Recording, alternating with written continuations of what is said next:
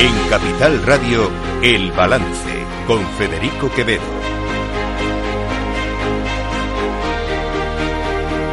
Quero comenzar esta intervención facendo miñas as palabras doutro diputado. I parlaré en català, primer perquè, perquè puc, gràcies a l'escola catalana.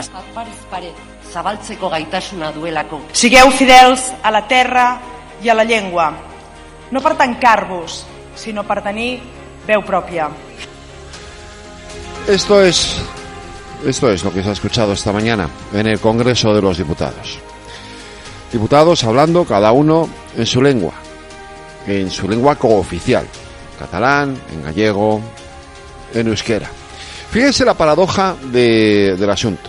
Eh, cada vez que Merche Aizpurúa, por ejemplo, pues eh, intervenía en, en euskera, eh, Gabriel Rufián, en su pinganillo, escuchaba la traducción en perfecto castellano. No en catalán, en perfecto castellano. Esto nos ha costado, da igual, si son 50.000, 60.000, 70.000 euros, no me importa.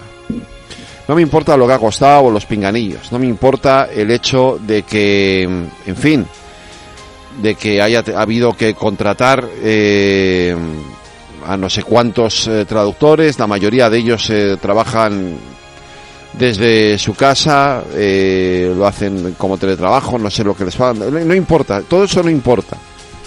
España es un país con una diversidad enorme de lenguas, eso es cierto, y la Constitución además las ampara, pero en su artículo tercero, la Constitución española dice textualmente que el castellano es la lengua oficial del Estado y que todos los españoles tienen el deber de conocerla y el derecho a usarla.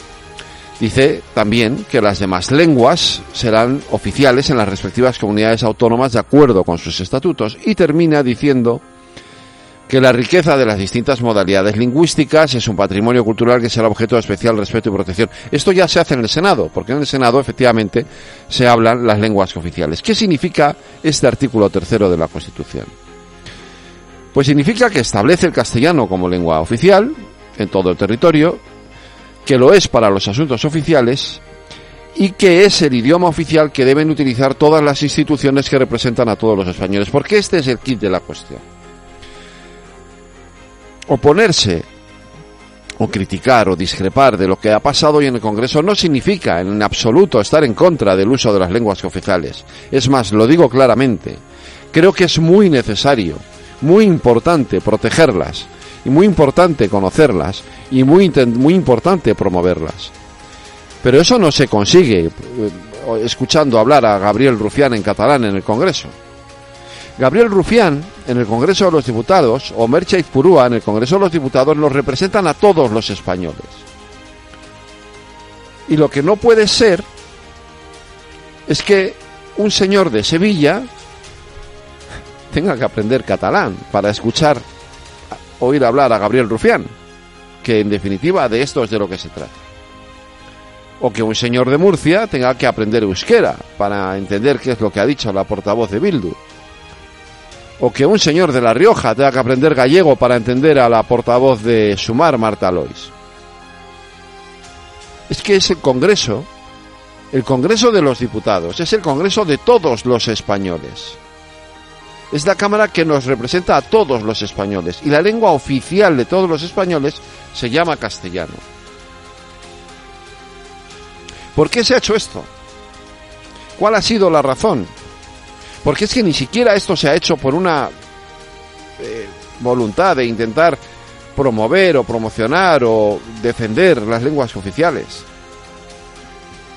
Esto se ha hecho porque le ha salido de sus santos eso a Carles Puigdemont.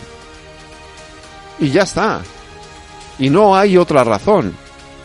Esto es una imposición de un señor que vive en Bruselas y que ni siquiera ha conseguido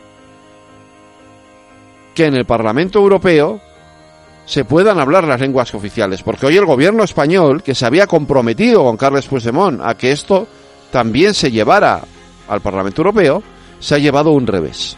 ¿Por qué? Porque en Europa le han dicho, ya, esto no es razonable, no tiene sentido, ¿no? Ustedes ya tienen una lengua común, que es el castellano. ¿Para qué, ¿Por qué tenemos que hablar aquí en ocho lenguas? En el Parlamento Europeo. ¿A cuento de qué? ¿Con qué razón? Es que al final es una imposición, no es más que eso. Dicho lo cual, hay otra cuestión importante. A un diputado se le vota para que trabaje. A un diputado se le vota para que esté en su escaño y para que ejerza su trabajo desde su escaño. Lo que ha hecho hoy Vox, levantándose de sus escaños y yéndose del Congreso de los Diputados, es una falta de respeto a los tres millones de ciudadanos que les han votado en las pasadas elecciones, que seguramente estarán de acuerdo con lo que ha hecho Vox, y yo ya he tenido alguno en Twitter que me lo ha dicho. Pero es una falta de respeto no solamente a los que les han votado, sino también al resto de ciudadanos a los que representan como diputados en las Cortes. Su obligación es quedarse ahí y aguantar el tipo. Y si no les gusta lo que están escuchando, lo dicen en la tribuna, que para eso está no en el pasillo, como ha hecho luego la portavoz de Vox, en la tribuna del Congreso de los Diputados, que para eso está la tribuna del Congreso de los Diputados. Y si no les gusta, que devuelvan su acta de diputado y que se vayan a su casa. Que no les necesitamos en el Parlamento español. No les necesitamos para nada. No necesitamos ni el supremacismo de Junts per Cataluña ni el supremacismo de Vox. Nos sobran unos y nos sobran los otros. Y además les voy a recordar algo a todos ustedes. Porque parece que se nos ha olvidado. Es que parece que esto de hablar en catalán o en euskera o en gallego en el Congreso es algo nuevo. No, no. Se ha podido hacer siempre. Hemos escuchado muchas veces a los diputados hablando en catalán, en euskera o en gallego en el Congreso. En intervenciones cortas que luego se autotraducían.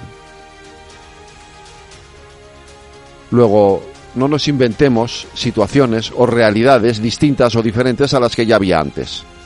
Porque esas realidades ya existían. Y todo esto es una broma.